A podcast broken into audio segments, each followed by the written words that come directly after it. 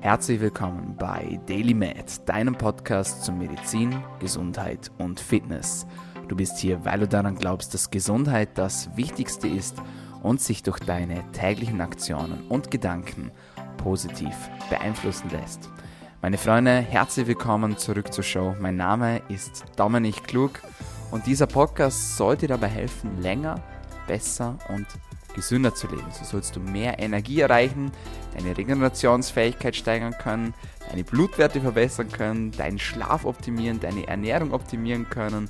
Und dafür bringen wir dir auf wöchentlicher Frequenz Gesundheitsexpertinnen und Experten direkt ins Wohnzimmer. Und nicht nur das, das Ganze ist auch noch kostenlos, es ist gratis und weil ihr dafür kein Geld bezahlen müsst, haben wir einen kleinen Wunsch an euch. Ihr sollt uns nämlich pro Episode, die euch gefällt, einen Freund oder eine Freundin zur Show bringen. Wie ihr das macht, das ist ganz euch überlassen. Das heißt, ihr könnt den Podcast teilen, ihr könnt uns, abonnieren, ihr könnt auf Gefällt mir klicken, ihr könnt kommentieren, ihr könnt uns taggen oder, und das hilft uns am allermeisten, ihr schreibt uns einen Review auf iTunes, so wie es schon viele, viele, viele zuvor gemacht haben. Das hilft uns, in den Rankings zu steigen, dass der Podcast besser bewertet wird. Und so können ihn mehr und mehr Menschen finden. Das heißt, wir schalten keine bezahlte Werbung. Wir sind rein auf organisches Wachstum ausgelegt und dafür brauchen wir euch. Das heißt, wenn ihr teilt, wenn ihr kommentiert, wenn ihr Reviews schreibt, dann wächst der Podcast und mehr Menschen lernen ihn kennen und wenn ihr das nicht macht, dann nicht. Ganz viele Menschen tun das aber und dafür möchte ich mich herzlich bei euch bedanken und ich sehe das dann ja auch immer wieder, zum Beispiel, wenn ihr Reviews schreibt. Und so hat es zum Beispiel jemand gemacht, gerade gestern erst, vorgestern, aus Deutschland mit dem sehr kreativen Benutzernamen Keks zum Kaffee. Kein Scherz. Und er schreibt auf Apple Podcasts einen 5-Star-Review mit der Überschrift super empfehlenswert, super informativ, gut erklärt und immer wieder interessante und bereichernde Gäste. Vielen, vielen Dank, Keks zum Kaffee, für dieses nette Feedback. Wir freuen uns und wir hoffen, dass wir auch noch in Zukunft dich begeistern können mit unseren Themen. Also das ist der Deal. With that being said, freue ich mich, dass ich heute wieder euch ein spannendes Thema präsentieren darf. Und vielleicht gleich eine kleine Warnung vorweg. Es wird heute ein bisschen intensiver, sagen wir es mal so. Denn ich habe mir ein Thema rausgepickt, mit dem ich mich seit ein paar Wochen beschäftige. Und dieses Thema ist Langlebigkeit oder auch Longevity genannt in Englisch. Und ich finde dieses Thema unglaublich spannend. Also allein schon, wenn ich jetzt nur das Wort ausspreche, bekomme ich Gänsehaut. Und die Recherche war richtig, richtig krass. Also es war mindblowing und ich habe mir die Mühe gemacht und habe mir die wichtigsten Keypoints für euch zusammengefasst. Bin aber drauf gekommen, dass es unmöglich ist, das Ganze in einem Podcast zu präsentieren. Deswegen wird es einen Zweiteiler geben. Das heißt, wir werden heute uns so ein bisschen mit den genetischen Hintergründen und den epigenetischen Hintergründen der Langlebigkeit beschäftigen. Und dann im zweiten Podcast werden wir, also wir werden schon im ersten Podcast ein paar praktische Tipps kennenlernen, was man denn machen kann, damit man länger leben kann. Und dann im zweiten Podcast dann in der nächsten Woche werden wir uns zwei, ja, sind tatsächlich Medikamente rauspicken und die werde ich euch ein bisschen genauer vorstellen, von denen man weiß, dass sie das Leben verlängern können, wenn man sie regelmäßig einnimmt. Also ihr merkt schon, es wird wissenschaftlich, es wird ja doch auch ein bisschen komplex, das darf es auch sein, aber nichtsdestotrotz ähm, ich werde alles daran setzen, damit auch Laien und auch hauptsächlich Laien hören ja diesen Podcast, es verstehen können. Das ist mir unglaublich wichtig. Also legen wir direkt los. Ich freue mich und ich hoffe, ich kann euch die wichtigsten Keypoints verständlich vermitteln.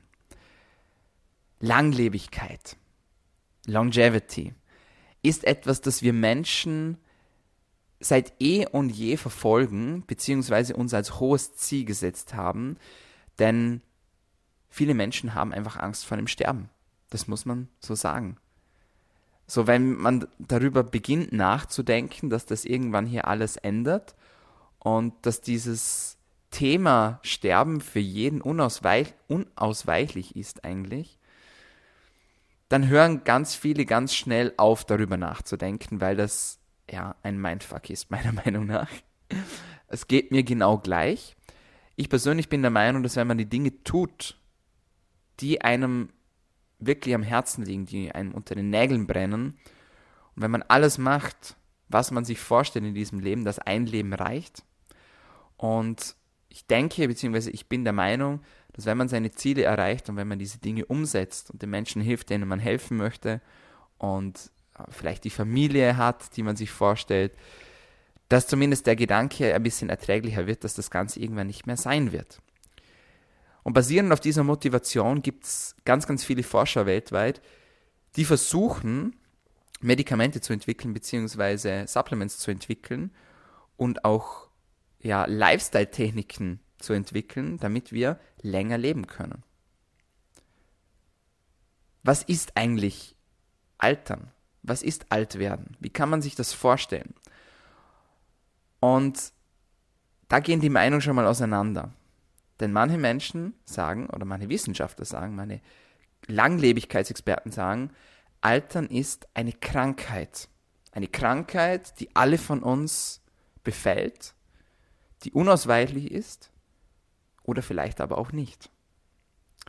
Und demgegenüber stehen andere Meinungen, die sagen, Altern ist keine Krankheit, sondern Altern ist ein Teil des Lebens, der einfach dazugehört.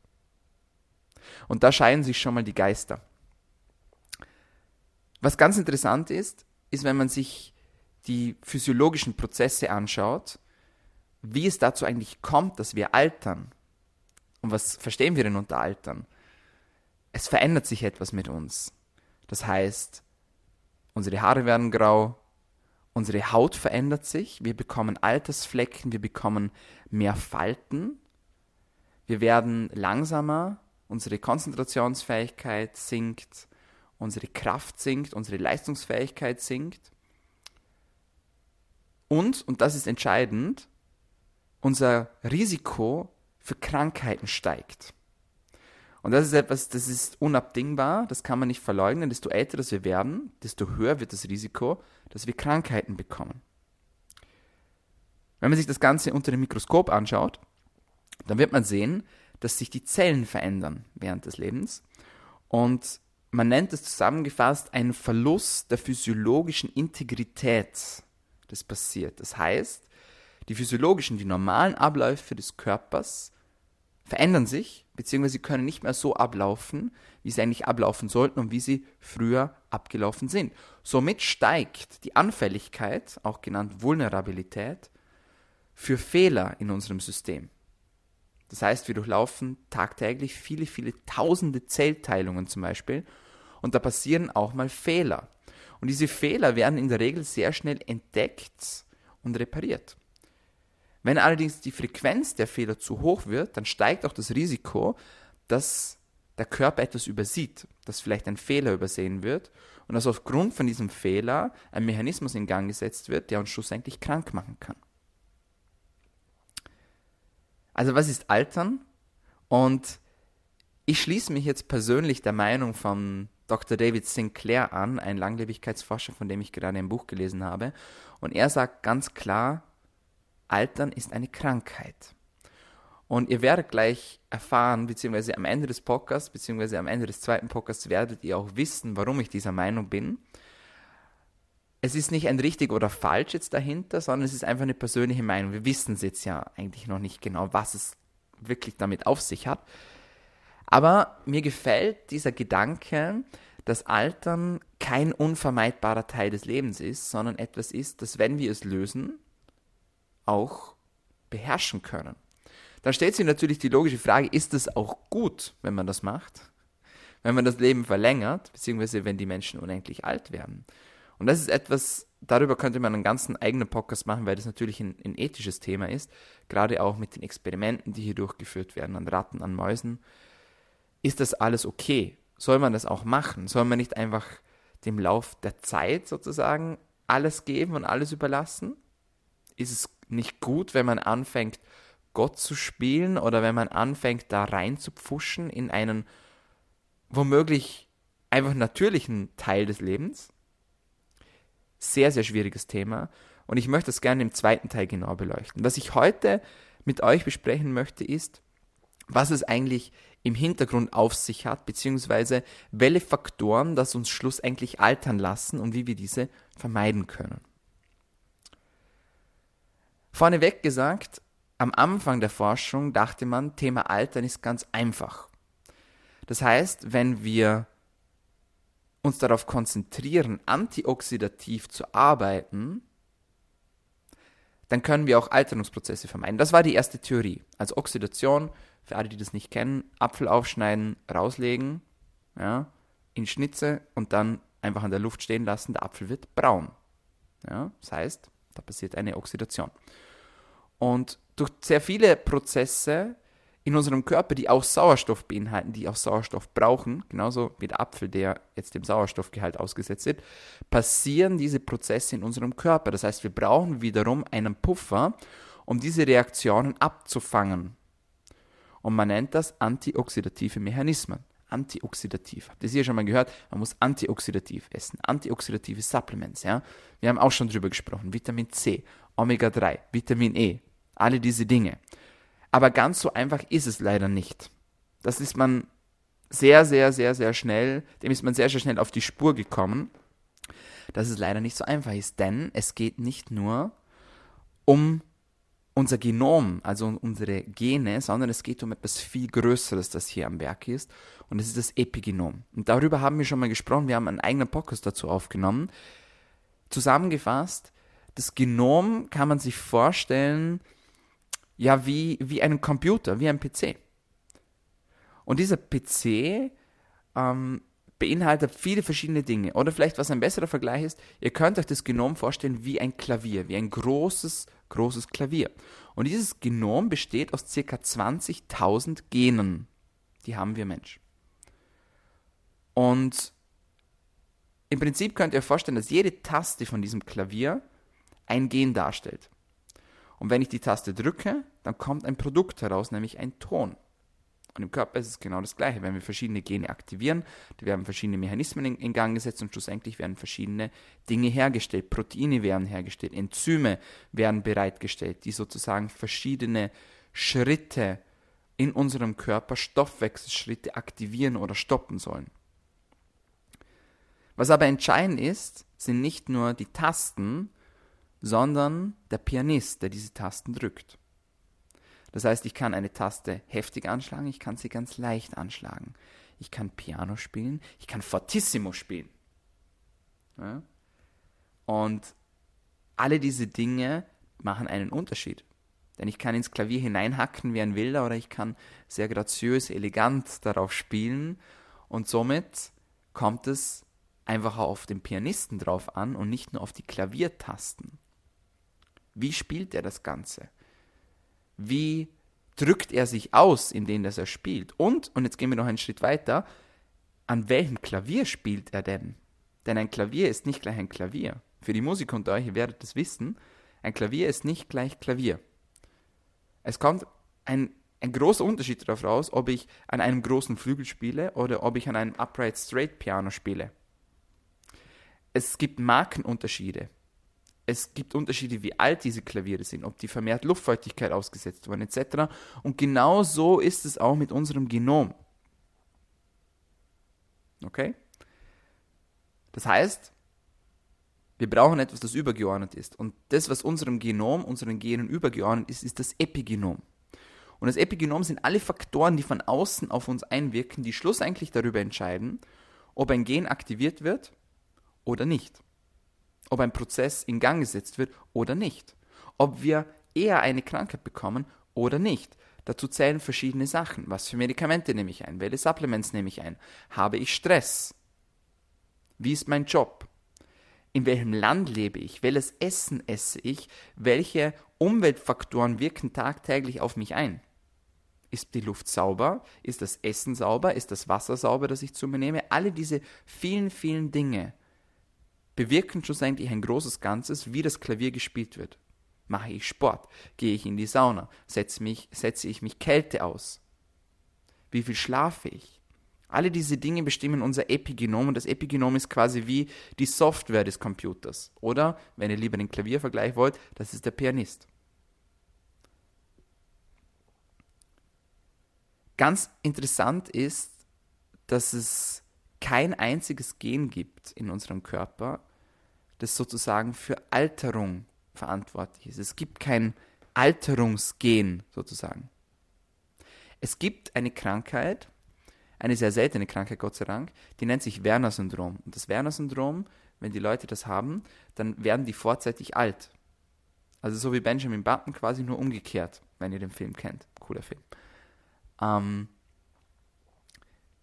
das heißt, es gibt kein Alterungsgen, es gibt aber sehr, sehr viele Longevity-Gene. Das heißt, wenn man diese Gene aktiviert und wenn man diese Gene besitzt, dann hat man ein, eine bessere Chance, alt zu werden. Das ist nicht gesichert, dass man dann alt wird, sondern es kommt auf das Epigenom drauf an, schlussendlich. Ja, also wie die Tasten gedrückt werden. Es gibt circa zwei Dutzend von diesen Longevity-Genen, die bisher bekannt sind. Es wird wahrscheinlich noch viele mehr gehen, aber diese sind bekannt. Und eine wichtige Gruppe davon möchte ich euch vorstellen. Und diese Gruppe sind die sogenannten Sirtuine. Sirtuine klingt wie Beduin, irgendwie, sowas ein bisschen aus Star Wars. Aber Sirtuine. Und Sirtuine sind etwas, auf der ein sehr großer Fokus liegt in der Langlebigkeitsforschung. Prinzipiell kann man sich Sirtuine so vorstellen, wie kleine Arbeiter, die dafür verantwortlich sind oder die sich als Aufgabe gesetzt haben, dass sie Plaques abkratzen. Also so wie wir, wenn wir, wenn wir eine Kerze verschütten und das Wachs landet auf dem Tisch, dann müssen wir das Wachs wieder abkratzen. Also so wie diese Plaques gibt es auch Plaques, die in unserem Körper anfallen, die zwischen unseren Zellen sich ablagern. Vor allem im Gehirn ist das ein riesengroßes Thema, gerade wenn wir an neurodegenerative Erkrankungen denken oder zum Beispiel Erkrankungen wie Alzheimer, Demenz. Ja, da spielt das eine sehr, sehr große Rolle. Diese Sirtuine sind dafür verantwortlich, dass diese Plaques wieder weggekratzt werden. Und sehr gerne lagern sich solche Plaques auf sogenannten Histonen ab. Was sind Histone? Histone könnt ihr euch vorstellen ähm, wie einen Gartenschlauch, sozusagen, aber nicht der Gartenschlauch per se, sondern die Halterung, um die der Gartenschlauch aufgewickelt wird. Das heißt, die DNA, das Gesamtheit unseres Erbguts, das wir in jeder unserer Zellen drinnen haben, wäre viel zu groß, wenn es einfach frei rumschweren würde. Deswegen müssen wir diese DNA aufwickeln wie einen Gartenschlauch und aufgewickelt werden sie um diese Histone herum. Aber genau auf diesen Histonen haben wir eben das Problem, dass sich keine Plaques ablagern und deswegen brauchen wir dafür wieder die Sirtuine, um das wegzumachen. Praktischerweise erklärt und vielleicht besser verständlich, sind die Sirtuine dafür verantwortlich, die Zellidentität aufrechtzuerhalten. Das heißt, dass die Zelle auch weiterhin die Zelle bleibt, die sie ist. Das ist auch sehr spannend, denn es gibt ja viele verschiedene Zellen in unserem Körper. Prinzipiell haben aber alle Zellen die gleiche Information darin enthalten, also die gleiche DNA.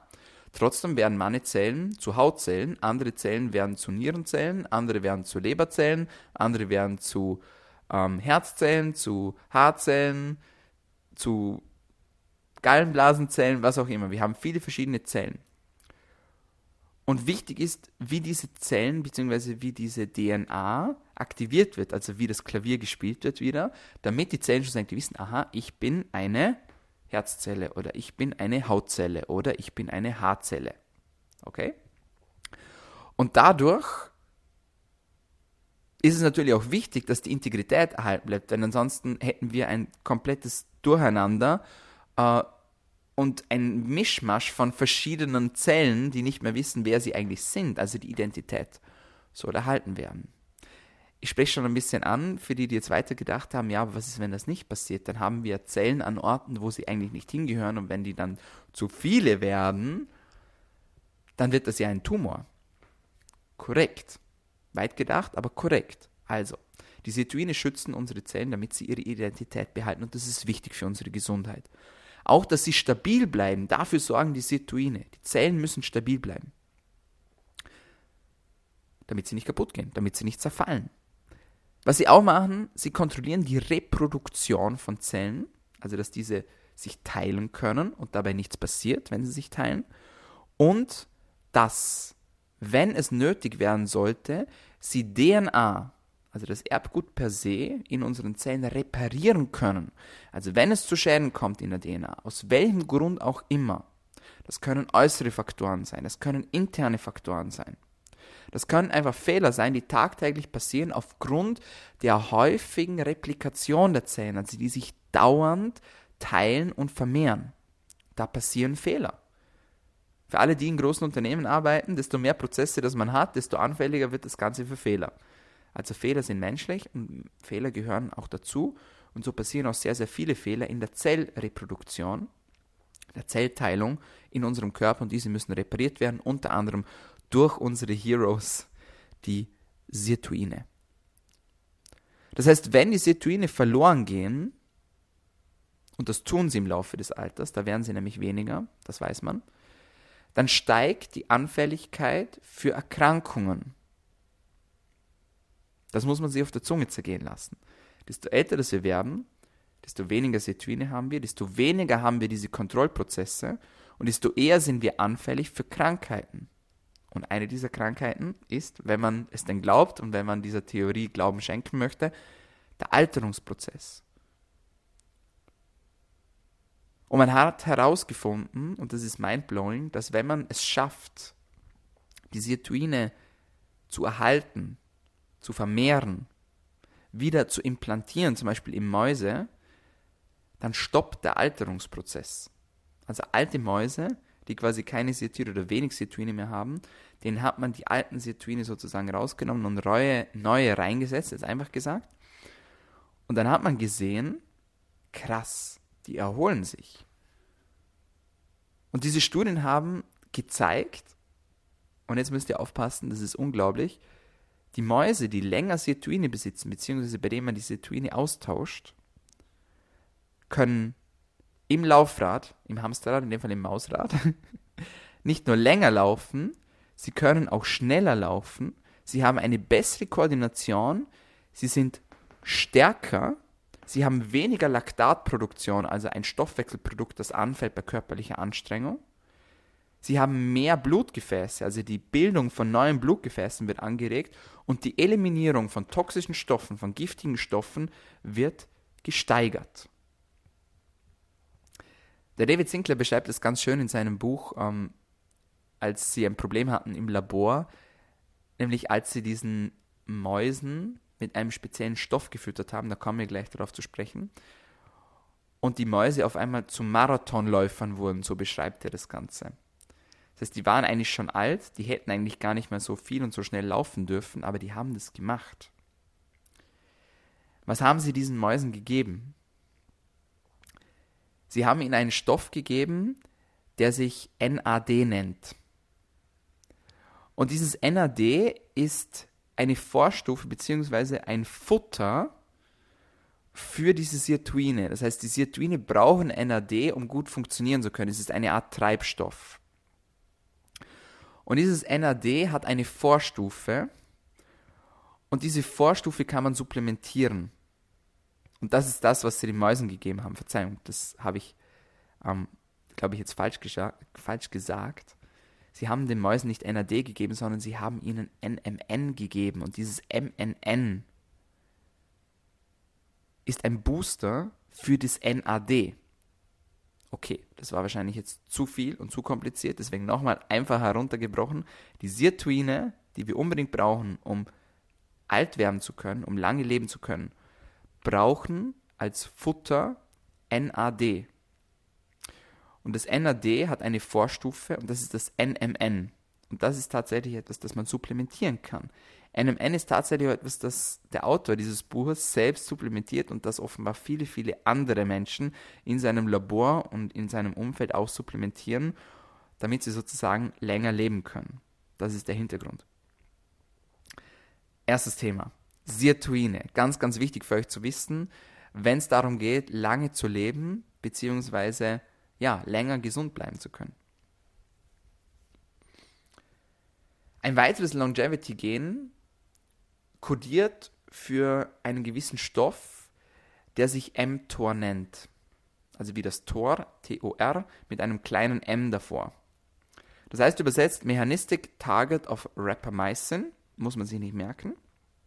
Was man sich merken sollte, ist, dass dieses Gen ein wichtiges Longevity-Gen, ein wichtiges Langlebigkeitsgen ist.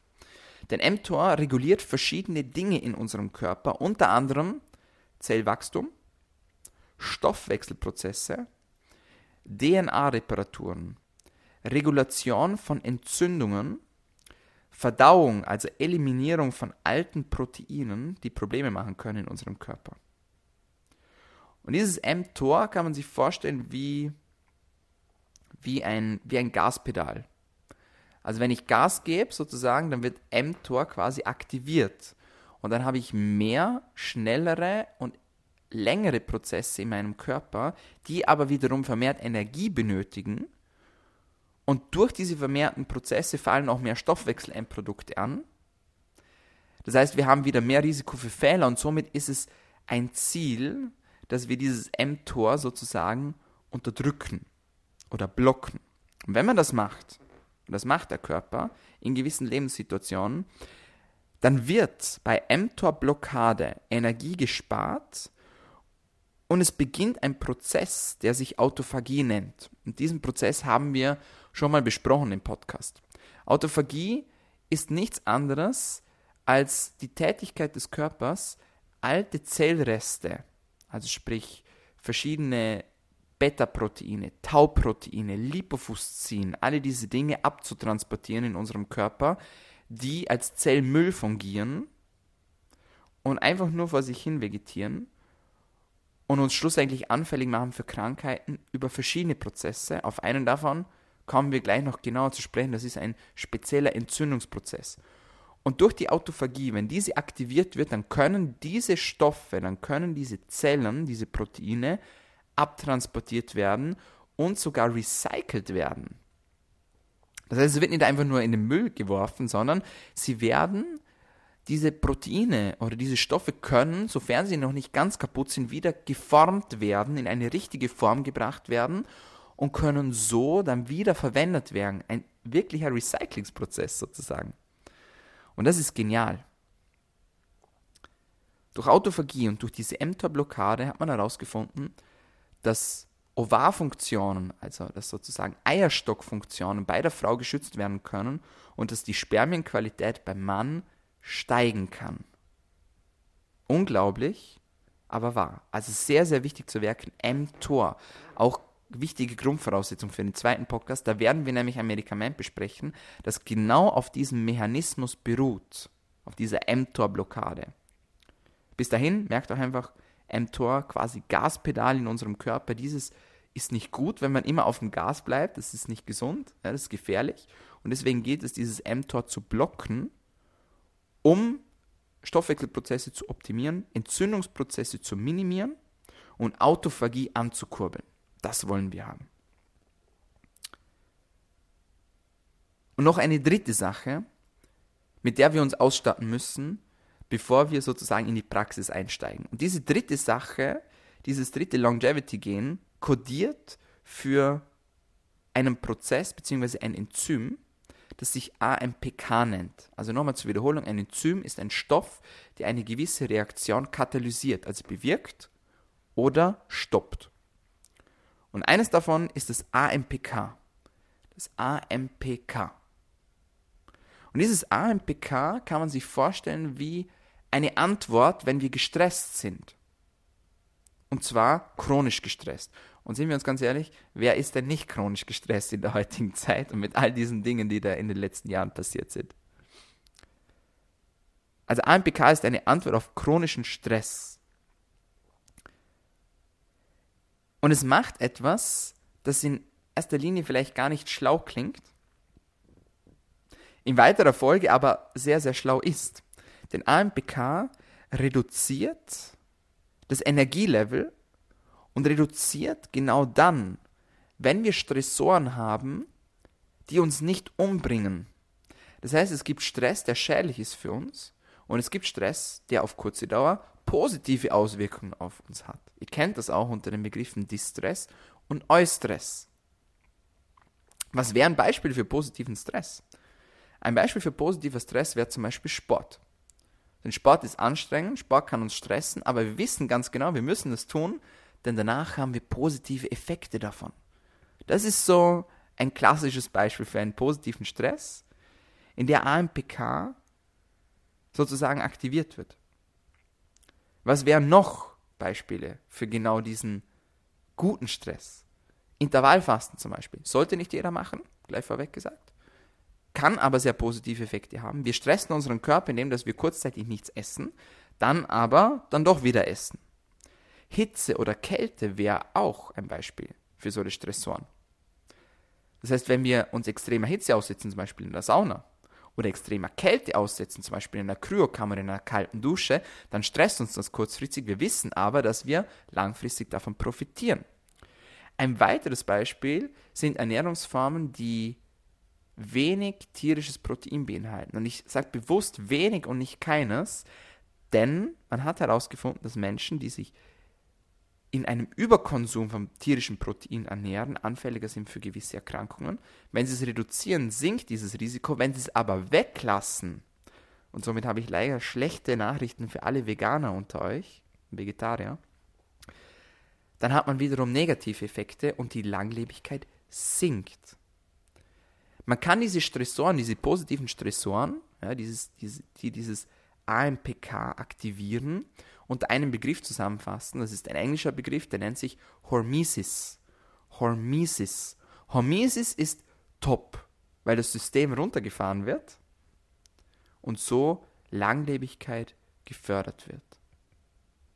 Und jetzt kommt der Knaller. Man kann einen diesen Prozess, einer dieser Prozesse, und den werden wir auch nächstes Mal besprechen im nächsten Podcast, durch ein gewisses Medikament nachahmen. Ich mache es spannend, ganz bewusst, denn es ist ein unglaublich spannendes Thema. Jetzt stellt sich aber immer noch die Frage, warum altern wir denn eigentlich? Und es gibt ungefähr zehn verschiedene Prozesse bzw. Faktoren, von denen man heute weiß, aufgrund von diesen altern wir. Und diese möchte ich euch kurz vorstellen. Grund Nummer eins, warum das wir altern, sind Instabilitäten im Genom durch Schäden unserer DNA. Darauf haben wir vorher schon ganz kurz Impact genommen. Das heißt, das Genom, ja, diese ganz zigtausende, 20.000 verschiedenen Gene in unserem Körper und diese vielen verschiedenen Prozesse, die da tagtäglich passieren, bewirken DNA-Schäden, Fehler, die unvermeidbar sind. Es gibt aber auch Fehler, die vermeidbar werden. Das heißt, es gibt Stress, der auf unseren Körper wirkt, der sofort Schäden macht und Schäden bewirkt in unserer DNA. Ich gebe ein Beispiel, UV-Licht zum Beispiel. Wir wissen, wenn wir zu, zu, zu, lange in der Sonne liegen, dass wir einen Sonnenbrand bekommen. Das ist ein direkter Schaden unserer Zellen und unserer DNA. Röntgenstrahlen, um ein weiteres Beispiel zu nennen. Röntgenstrahlen sind absolut wichtig. Ich habe drei Jahre lang als Radiologe gearbeitet und weiß deswegen, wie wichtig das es sein kann, dass man diese Untersuchungen durchführt. Man muss sich aber bewusst sein, dass Röntgenstrahlen auch einen Schaden setzen, einen kurzfristigen. Umweltgifte, Toxine, Insektizide, Pestizide, alle diese Dinge können auch einen direkten Schaden nehmen auf unseren Körper und den stressen, um nur drei Beispiele davon zu nennen. In der Regel erholt sich der Körper wieder von diesen Stressoren. Das heißt, man muss jetzt keine Angst haben, wenn man sich einmal einer Röntgenuntersuchung unterzieht. Aber wenn ich mich jeden Tag fünf Röntgenuntersuchungen unterziehe, dann werde ich wahrscheinlich nach 20, 30, 40 Jahren ein Problem bekommen, wenn das jeden Tag passiert. Logisch. Also ein Grund, warum das wir altern, DNA-Schäden und darauf folgende Instabilitäten in unserem Genom. Zweiter Grund, warum das wir altern, es verkürzen sich die Telomere. Was um Gottes Willen sind die Telomere? Die Telomere sind ein Bestandteil unserer Chromosomen, der sehr, sehr wichtig ist und der sehr, sehr wichtig ist zu kennen, wenn wir vom Thema Langlebigkeit sprechen. Man dachte früher, die Zellen können sich unendlich lang und oft teilen. Die teilen sich einfach, dann haben wir zwei, dann teilen sie sich wieder, dann haben wir mehr, etc. etc. pp. Heute wissen wir, dass die Anzahl der Zellteilungen pro Zelle limitiert ist. Und man nennt dieses Phänomen auch Hayflick-Phänomen, benannt nach dem Herrn Hayflick, der das Ganze entdeckt hat. Das ist übrigens ein klassisches Beispiel. Alle Menschen, ähm, die in der Medizin arbeiten, haben so das große Ziel, sie wollen irgendwas entdecken und ihren Namen darauf stempeln, damit man sie nicht vergisst. Sind wir auch wieder im Thema Langlebigkeit. Wenn wir für immer leben würden, müssten wir das nicht machen. Aber ja, das ist sozusagen eines der großen Ziele von Wissenschaftlern, dass sie große Entdeckungen machen und dann ihren Namen darauf aufstempeln können. Manche machen das sogar mit Krankheiten. Ja. Ähm, spannend, aber das ist halt einfach so. Also Hayflick-Phänomen. Die Anzahl der Zellteilungen in unserem Körper sind limitiert. Warum sind sie limitiert? Irgendwann kommen wir an ein Ende und dieses Ende an den Chromosomen sind die sogenannten Telomere. Die Telomere sitzen wie kleine Kappen auf unseren Schuhbändeln drauf sitzen, auf unseren Schnürsenkeln drauf sitzen, auf den Chromosomen obendrauf. Okay? Man nennt das Aglets oder Aglets in der englischen Sprache. Das sind die Telomere, die kleinen Plastikkappen, die sozusagen auf unseren, Schuh, auf unseren Schnürsenkeln drauf sitzen. Genauso sitzen sie auf unseren Chromosomen. Und es passiert etwas, wenn sich die Zellen teilen. Diese Telomere werden nämlich kürzer. Das heißt, durch repetitive Zellteilungen immer wieder teilt sich die Zelle und bei jeder Zellteilung wird ein Teil von diesem Telomer weggenommen, bis am Schluss nichts mehr da ist. Und was passiert, wenn am Schluss nichts mehr da ist? Wenn die Telomere weg sind, dann ist die DNA, die ja in den Chromosomen sich befindet, nach außen exponiert. Das heißt, die steht raus, wie wenn man bei den Schnürsenkeln die Kappe verliert und sich dann sozusagen der Schnürsenkel aufzwirbelt. So kann man sich das vorstellen. Genau wie dieser aufgezwirbelte Schnürsenkel steht die DNA unten raus. Das Problem ist, wenn das passiert, dann erkennt die Zelle, oha, Achtung, DNA ist in Gefahr. DNA ist ungestützt und steht einfach da draus und wir müssen jetzt irgendwas machen. Und es gibt zwei Möglichkeiten, was die Zelle da macht. Entweder sie fusioniert zwei von diesen Enden miteinander, sodass die DNA wieder schlüssig wird. Das ist aber sehr risikoreich, denn dadurch können wieder sehr viele Fehler passieren, was wiederum Krankheitsprozesse auslösen kann. Die zweite Möglichkeit, und die ist sehr viel sicherer und die passiert auch in der Regel, das heißt, die Zelle macht sich selbst kaputt. Man nennt das Zellapoptose in der Medizin, das heißt ein angeleiteter Zelltod. Das ist ein Problem, denn dann ist die Zelle kaputt und wir haben sie nicht mehr. Okay?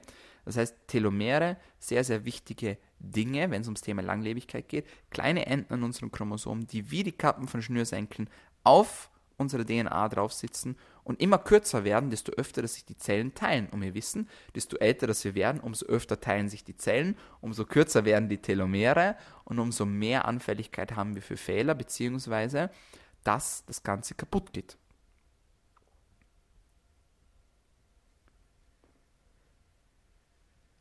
Manche Menschen haben von Natur aus verkürzte Telomere. Man kann das messen tatsächlich.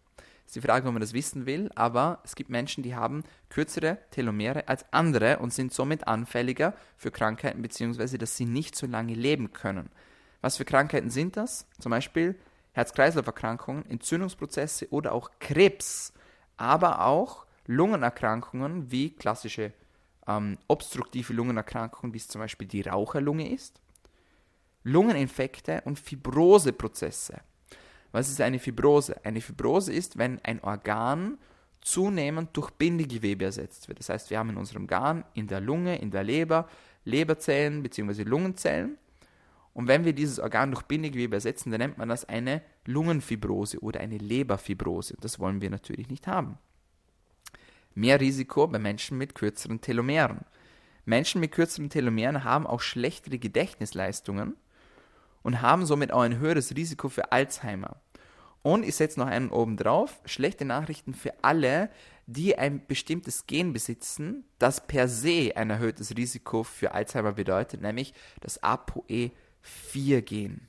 Das ApoE4-Gen, Menschen mit diesem ApoE4 oder Apion, ApoE4-Epsilon-Gen, das ist genau dasselbe, die dieses Gen besitzen, haben ein höheres Risiko für Alzheimer und, wenn sie auch noch kürzere Telomere besitzen, ein bis zu neunfach erhöhtes Risiko für vorzeitigen Tod.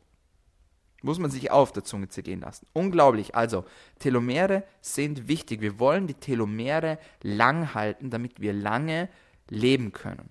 Das ist sozusagen die Take-Home-Message aus dem Ganzen. Warum altern wir noch? Es gibt einen Service in unserem Körper, wie der Autoservice, der die Proteine in unserem Körper sozusagen durchcheckt und, wenn es nötig ist, sie repariert. Einen Mechanismus davon haben wir schon kennengelernt in einem der letzten Podcasts und das sind die sogenannten Heat-Shock-Prozesse oder Heat-Shock-Proteine. Die Heat-Shock-Proteine sind wie Magnete, die durch unseren Körper durchzirkulieren und auf der Suche sind nach fehlgefalteten oder geschädigten Proteinen. Und wenn genau so ein Protein davon gefunden wird, dann wird es von den Magneten wie angezogen und es bekommt eine neue Chance. Das Protein bekommt die Chance, wieder seine ursprüngliche Form, seine Entfaltung zu erhalten und dadurch seine Funktion, für die es ursprünglich gedacht war, wieder auszuüben. Das machen die Heatshock-Proteine. Die Heatshock-Proteine werden zum Beispiel durch Saunieren gefördert. Deswegen ist auch ein Grund, warum das manche Menschen sehr von Saunas profitieren können. Es gibt auch die Cold Shock Proteins, also bei Kälteexposition, die ganz ähnlich funktionieren wie die Heat Shock Proteins, aber belassen wir es jetzt erstmal dabei. Also Heat Shock Proteins. Ja. Zellen bzw. Proteine werden repariert, werden wieder entfaltet, können ihrer ursprünglichen Funktion nachgehen und man nennt diesen Prozess Proteostase, also dieser Proteinservice, sozusagen wie beim Auto, der Service nennt sich Proteostase. Das Problem ist, desto älter das wir werden, desto eher geht dieser Prozess verloren. Dieser Proteostase-Prozess wird weniger und weniger und weniger und somit häufen sich natürlich die fehlgefalteten Proteine und diese fehlgefalteten Proteine können wiederum Probleme machen, zum Beispiel Entzündungsprozesse verursachen. Warum altern wir noch? Es kommt zu Veränderungen auf molekularer Ebene. Darauf möchte ich jetzt gar nicht genauer eingehen, weil das wäre einfach zu kompliziert und würde hier den Rahmen sprengen. Aber sie passieren. Also Schädigungen und Prozesse auf ganz, ganz kleinster Ebene. Des Weiteren altern wir, weil die Mitochondrien, die Kraftwerke unserer Zellen, plötzlich nicht mehr richtig funktionieren. Warum das der Fall werden kann, darüber haben wir gesprochen im Energie-Podcast. Wenn ihr den noch nicht kennt, unbedingt reinziehen. Da reden wir genau über dieses Thema und warum diese Mitochondrien, die Kraftwerke unserer Zellen plötzlich fehlreguliert werden oder sogar kaputt gehen. Wir wissen, dass das ein riesengroßes Thema ist für das Leben, für das Leben, ja genau, für das Thema Langlebigkeitsforschung. Auf den nächsten Punkt, warum das wir altern, müssen wir ein bisschen genauer eingehen, denn der ist auch sehr, sehr interessant. Und zwar ist ein Grund, warum das wir altern, die Anhäufung von sogenannten Senescent Cells. Die Senescent Cells oder Seneszenzzellen werden auch Zombiezellen genannt. Denn genau das sind sie. Die Zellen haben jegliche Mission verloren. Sie können sich nicht mehr teilen. Sie können sich nicht mehr fortpflanzen sozusagen. Sie erfüllen keine Aufgabe mehr in unserem Körper, sondern sie vegetieren wie Zombies einfach vor sich hin. Und das ist ein riesengroßes Problem. Denn oft sitzen diese Zellen, diese kaputten Zellen, diese Senescent Cells, die Zombie-Zellen, die keine Aufgaben mehr erfüllen, die keine Mission mehr haben, die sich nicht mehr teilen können, die keine Aufgaben erfüllen können in unserem Körper, jahrelang oder jahrzehntelang in unserem Gewebe, in unserem Körper zwischen den Zellen und vegetieren einfach vor sich hin. Und sie machen tatsächlich noch eine Sache. Und diese Sache ist Entzündung.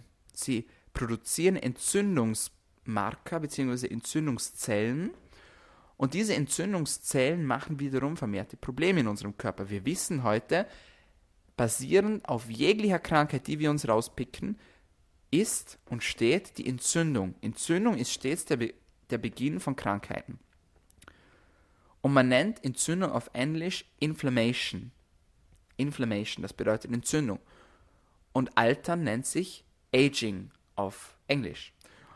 Und diese Zombiezellen machen diesen Prozess so relevant, diesen Entzündungsprozess, und darauf folgen auch Krankheitsprozesse und Alterungsprozesse, dass man dem Prozess dahinter einen eigenen Namen gegeben hat. Man hat nämlich die Wörter der Entzündung und des Alterns auf Englisch miteinander verbunden und somit nennt sich dieser Prozess nicht Inflammation und nicht Aging, sondern Inflammaging. Inflammaging. Das heißt, diese Senescent Cells, diese Zombiezellen, sind quasi für unsere Alterung auch mitverantwortlich. Man kann sich das Ganze vorstellen, wie wenn man einen Korb voller Äpfel hat. Wenn man einen Korb voller Äpfel hat und die Äpfel sind gesund, dann haben wir einen Korb voller gesunder Äpfel. Wenn wir aber nur einen Apfel haben in diesem Korb, der faul ist, der kaputt ist, dann sendet dieser Gase aus, sodass auch die anderen Äpfel ringsherum anfangen faul zu werden. Und genauso ist es auch mit unseren Zombiezellen. Sie sitzen im Gewebe, sie haben keine Aufgabe mehr, sie haben all ihre Funktionen verloren, sie machen aber Entzündung. Und diese Entzündung begrenzt sich nicht nur lokal auf diese eine Zombiezelle, sondern auch auf die anderen Zellen, die sich ringsherum um diese Zellen befinden, die aber eigentlich gesund sind und dadurch Schaden nehmen. Und zwar so weit Schaden nehmen können, dass es nicht nur Entzündung, zu Entzündung kommt, sondern sogar zu Krebserkrankungen kommt. Es gibt eine bestimmte Medikamentengruppe, die gerade erforscht wird. Und diese Medikamentengruppe nennt sich Senolytika. Die Senolytika sollen die Senescent Cells, also die Zombiezellen, rauspicken können, gezielt rauspicken können, sodass wir weniger anfälliger werden für Krankheiten, weniger anfällig für Altern und somit weniger anfällig werden für den Tod. Ganz, ganz wichtiger Punkt. Warum werden wir noch alt? Unsere Stammzellen gehen uns aus. Stammzellen sind sehr, sehr wichtig, denn eine Stammzelle hat die Eigenschaft, dass sie noch zu jeder Zelle werden kann, die sie gerne werden möchte. Die kann sich quasi aussuchen, mehr oder weniger. Und es ist wichtig, dass wir ein Lager haben von Stammzellen, von gesunden Stammzellen, damit wir auch unsere Zellen wieder aufstocken können, wenn uns irgendwo etwas ausgehen sollte. Das heißt, unser Körper hat die geniale Fähigkeit, sich zu regenerieren, und zwar in verschiedensten Geweben. Das beste Beispiel für ein Organ, das sich regenerieren kann, ist die Leber. Man kann große Teile von der Leber wegschneiden, also in einer Operation zum Beispiel, und trotzdem erholt sich die Leber wieder. Sie wächst quasi wie nach. Aber dafür braucht sie natürlich Stammzellen. Die brauchen wir noch für viele, viele weitere Prozesse in unserem Körper. Und wenn die dann leer gehen, wenn uns die ausgehen, dann altern wir. Was passiert noch? Wenn wir altern, verändern wir die Kommunikation zwischen unseren Zellen. Für alle, die schon länger den Podcast hören, die wissen, es gibt viele verschiedene Botenstoffe, Neurotransmitter, Hormone etc., die die Aufgabe haben der Kommunikation. Das heißt, die Zellen in unserem Körper kommunizieren miteinander und sogar die Bakterien in unserem Körper kommunizieren miteinander und mit den Zellen über verschiedene Messenger, man kann sich das vorstellen, wirklich wie Text-Messages, also wie SMS-Nachrichten, die da hin und her geschickt werden und verschiedene Situationen abgleichen in unserem Körper. Klingt unglaublich, ist aber tatsächlich so. Und diese Kommunikation wird auch gestört mit dem Alter und deswegen altern wir auch. Des Weiteren, und das ist auch schon der letzte Punkt, kommt es zu einer vermehrten Anhäufung von Entzündungszellen per se, die wiederum natürlich Entzündung bewirken und somit wieder Krankheiten auslösen können. Genug der Theorie. Was können wir denn jetzt machen, damit wir länger leben können? Und ich möchte euch jetzt drei Punkte vorstellen zum Schluss dieses Podcasts. Und ich bin mir sicher, ihr kennt diese Punkte. Es wird nichts Neues für euch sein, aber ihr werdet jetzt besser verstehen, warum, dass uns diese Tätigkeiten, diese Lifestyle-Techniken helfen, dass wir länger gesund bleiben. Punkt Nummer eins: Fasten und Kalorienreduktion. Keine Überraschung für alle, die den Podcast zum intermittierenden Fasten gehört haben die wissen, durch intermittierendes Fasten können manche Menschen, nicht alle Menschen, es sollten auch nicht alle Menschen fasten, ihre Lebensspanne erhöhen, ihr Risiko für bösartige Tumore senken, ihr Risiko für Blutgefäßerkrankungen senken, ihr Risiko für Bluthochdruck senken. True Fact. Matter of Fact. Des Weiteren weiß man auch, dass nicht nur durch Fasten, sondern auch durch eine Reduktion der Kalorienanzahl diese Effekte erreicht werden können. Und wenn man sich mal anschaut, der Verlauf der Menge an Kalorien, die Menschen tagtäglich essen, der steigt. Wenn man sich das anschaut vor 50 Jahren und jetzt, dann sind wir, glaube ich, um fast 500 oder 700 Kalorien pro Tag, die wir mehr essen. Das heißt, wir überessen uns, beziehungsweise wir haben die Tendenz, uns zu überessen und das ist natürlich schlecht. Und man hat herausgefunden, dass alleine durch eine Kalorienreduktion von nur 20 Prozent von diesen übermäßigen Kalorien bereits die genannten positiven Effekte erreicht werden können. Man kann es durch verschiedene Dinge erreichen. Man kann es durch die so, sogenannte 5 zu 2 Diät zum Beispiel erreichen. Das heißt, die Kalorien werden zweimal in der Woche um 75% reduziert. An den restlichen Tagen isst man ganz normal. Das ist eine Möglichkeit, die man zum Beispiel machen kann. Also es muss nicht immer das klassische Intervallfasten sein oder die klassische Kalorienzählerei sein, von der ich sowieso nicht besonders viel halte. Das ist Prozess Nummer eins. Die Frage ist, wann soll man damit beginnen? Wann soll man damit beginnen zu fasten? Wann soll man damit beginnen, die Kalorien zu reduzieren? Viele von euch sind vielleicht schon 40, 50, 60, die diesen Podcast hören und sich denken, da ist schon alles zu spät. Aber ich habe gute Nachrichten für euch. Natürlich, desto früher man anfängt, desto besser. Das hat man auch in den Tierexperimenten herausgefunden. Aber Menschen, die im mittleren Alter damit beginnen, ja, also mit 40, 50, die haben auch noch die positiven Effekte, wenn auch vielleicht nicht ganz so extrem, wie wenn man bereits im jungen Alter damit beginnt. Also Fasten und Kalorienreduktion, ein sehr wichtiges Thema. Wichtig bitte nicht die Kalorien auf ein Minimum reduzieren, das hat keine positiven Effekte, sondern macht euch sehr, sehr viele Probleme. Zweiter Lifestyle-Hack, der uns dabei hilft, länger zu leben, auch keine Überraschung, der Sport. Der Sport. Man hat herausgefunden, dass Menschen, die fünfmal pro Woche eine halbe Stunde Sport machen, fünfmal pro Woche, nur 30 Minuten, die Telomere länger und jünger bleiben. Also die Telomere, die wir brauchen, ihr könnt es erinnern, die Schuhkappen ja, an den Schuhbändeln, die Kappen an den Schuhbändeln, so, die wir unbedingt brauchen, werden länger gehalten durch Sport. Und alleine durch eine Aktivität, die 15 Minuten pro Tag, wie zum Beispiel Laufen, kann man die Langlebigkeit um bis zu 30% steigern und das Herzinfarktrisiko um bis zu 45% senken. Also man muss nicht jeden Tag zwei, drei Stunden Sport machen, sondern besser ist jeden Tag ein bisschen und dafür aber konstant. Sport boostet einen Stoff, der sich NAD nennt. Und die, die gut aufgepasst haben, die wissen, NAD, ah, NAD ist doch der Stoff, den, den die Sirtuine brauchen, die so wichtig sind für unsere Langlebigkeit. Und sage ich ganz genau, so ist es. Wir bekommen einen NAD-Boost und die Sirtuine freuen sich und wir können besser und länger leben. Und zu guter Letzt noch ein Hack, ein Lifestyle-Hack, den kennen auch viele, das wissen auch viele. Wenn man länger leben möchte, Sauna. Sauna. Saunieren. Menschen, die circa siebenmal pro Woche saunieren, hat man herausgefunden, senken ihr Risiko für Herzerkrankungen. Es werden diese Heatshock-Proteine, die ich euch vorher vorgestellt habe, werden aktiviert und somit werden die schlechten Proteine, die fehlgefalteten Proteine wiederhergestellt oder eliminiert. Des Weiteren wird dadurch ein Stoff produziert, wenn man regelmäßig in die Sauna geht, der sich NAMPT nennt. NAMPT, müsst ihr euch wieder nicht merken, aber ein wichtiger Stoff, wird übrigens auch durch Fasten und durch Training aktiviert. Und dieses NAMPT ist auch wieder eine Vorstufe für NAD und dieses NAD brauchen wir dann wiederum für unsere Sirtuine. Das wären sozusagen drei Lifestyle-Hacks, die ich euch für den heutigen Tag mitgeben möchte. So, jetzt haben wir lange gesprochen, fast eine Stunde. Es war aber nötig, meiner Meinung nach, denn dieses komplexe Thema in 15 Minuten aufzurollen, ist für mich ein Ding der Unmöglichkeit. Vielleicht kann ich es auch nicht einfach gut genug erklären. Ich bin aber der Meinung, dass ich mein Bestes gegeben habe, um es euch verständlich rüberzubringen, um was das es geht beim Thema Langlebigkeit und worauf das wir achten müssen, für alle die, die gerne länger und besser leben möchten.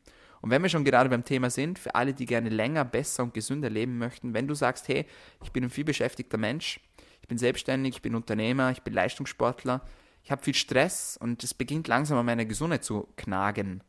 Ich habe weniger Energie, mein Schlaf wird schlechter, meine Regeneration wird schlechter. Ich will aber lange leben dann habe ich vielleicht was für dich. Ich betreue Menschen in 1 zu 1 Coaching und habe mich darauf spezialisiert, Menschen zu helfen, vor allem vielbeschäftigten Menschen zu helfen, genau diese Ziele zu erreichen, damit sie beruflich und privat erfolgreich sein können und so mehr Zeit, mehr Geld und mehr Energie genießen können. Wenn es du bist, dann melde dich gerne für ein kostenloses Erstgespräch bei mir. Ich freue mich von dir zu hören. Und für alle anderen, vielen, vielen Dank, dass ihr zugehört habt und vielen, vielen Dank, dass ihr dabei wart. So, meine Freunde, das war's von uns für heute bei DailyMed, deinem Podcast zu Medizin, Gesundheit und Fitness. Wenn es euch gefallen hat, dann vergesst den Deal bitte nicht einem Freund oder eine Freundin pro Episode. Wenn es euch besonders gut gefallen hat, dann abonniert uns doch noch. Wir sind auf allen gängigen Podcast-Kanälen vertreten, vor allem aber auf iTunes, auf Soundcloud und auf Spotify. Meine Freunde, danke fürs Dabeisein, danke fürs Einschalten und danke fürs Zuhören. Bis zum nächsten Mal. Bleibt gesund.